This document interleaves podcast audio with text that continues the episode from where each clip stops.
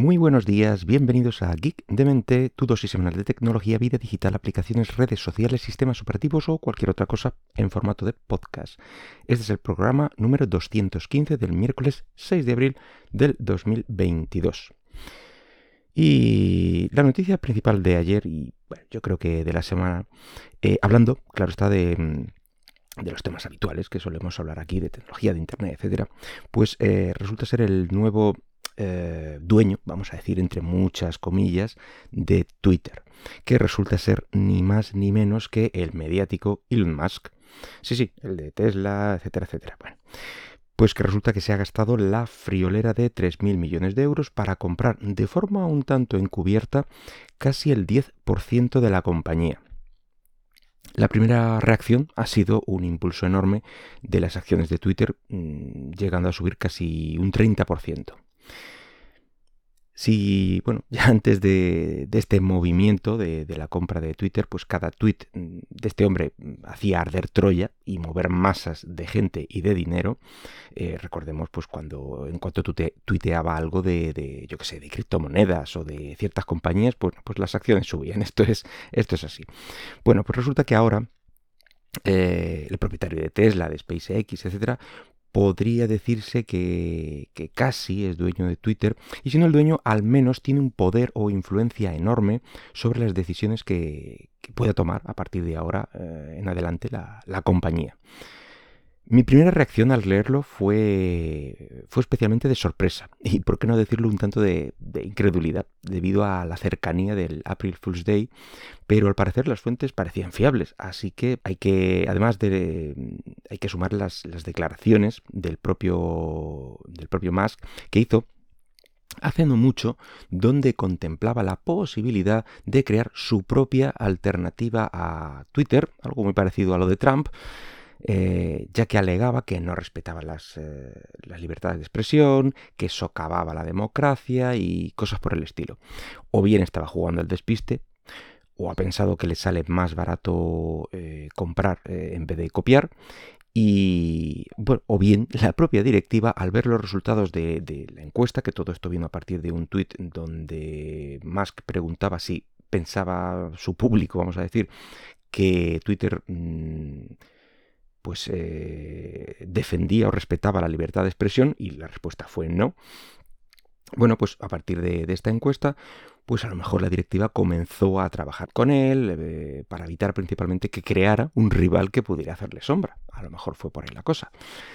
Y bueno, a partir de ahora, ¿cuál es el, futuro de, la compañía, de Twitter, de, ahora en adelante? Pues quizá, eh, ya que su prioridad era la libertad de expresión, la democracia, etcétera, pueda presionar de alguna forma al resto de accionistas y guiarlos, bueno, pues por, su camino.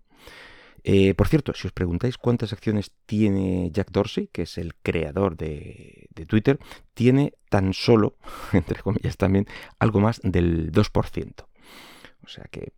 Y bueno, y hablando de, Dorsey, pues eh, el hombre se, ha puesto un tanto nostálgico o melancólico y echa de menos los principios de Internet, los días en que se usaba Usenet, eh, IRC, el mail con PGP, eh, básicamente cuando Internet molaba.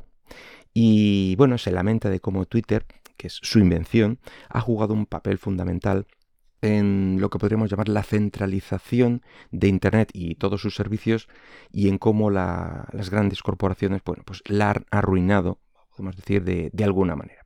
Pero bueno, volvamos a, Musk, que es la noticia, digamos. Bueno, pues, ¿qué es lo primero que se le ha ocurrido a este hombre eh, tuitear al gran público después de saberse la noticia? Pues ni más ni menos que, siguiendo en su línea habitual, bueno, pues trolear. ha sido trolear con una encuesta en un tweet con erratas intencionadas, claramente intencionadas, preguntando si los usuarios querían editar sus tweets. Recordemos que esta función de edición es, eh, es, una de las más discutidas, esperadas y polémicas en general. Así que eh, lo, primero en su agenda es agitar el avispero a ver por dónde salen los usuarios. Por cierto, ayer a las 8 eh, de la tarde aproximadamente mm, iba ganando el sí, bueno, o realmente el YSE, es decir, el, yes mal escrito en inglés, eh, con un 73,5 de los votos. Pero podemos darle para ver en directo cómo va los resultados. Pues mira, al 74%. Va en estos momentos. Así que de momento va ganando el sí.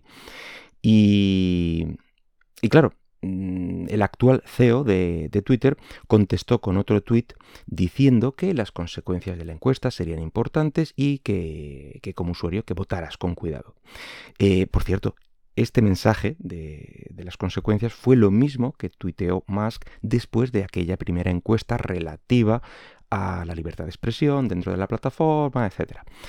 Eh, bueno, pues sobre esto ya hay opiniones de, todo tipo, sobre la, edición, a favor, en contra, que si esta función debería estar disponible solo los primeros minutos eh, y luego desactivarse eh, los primeros minutos desde la creación del tweet, se entiende.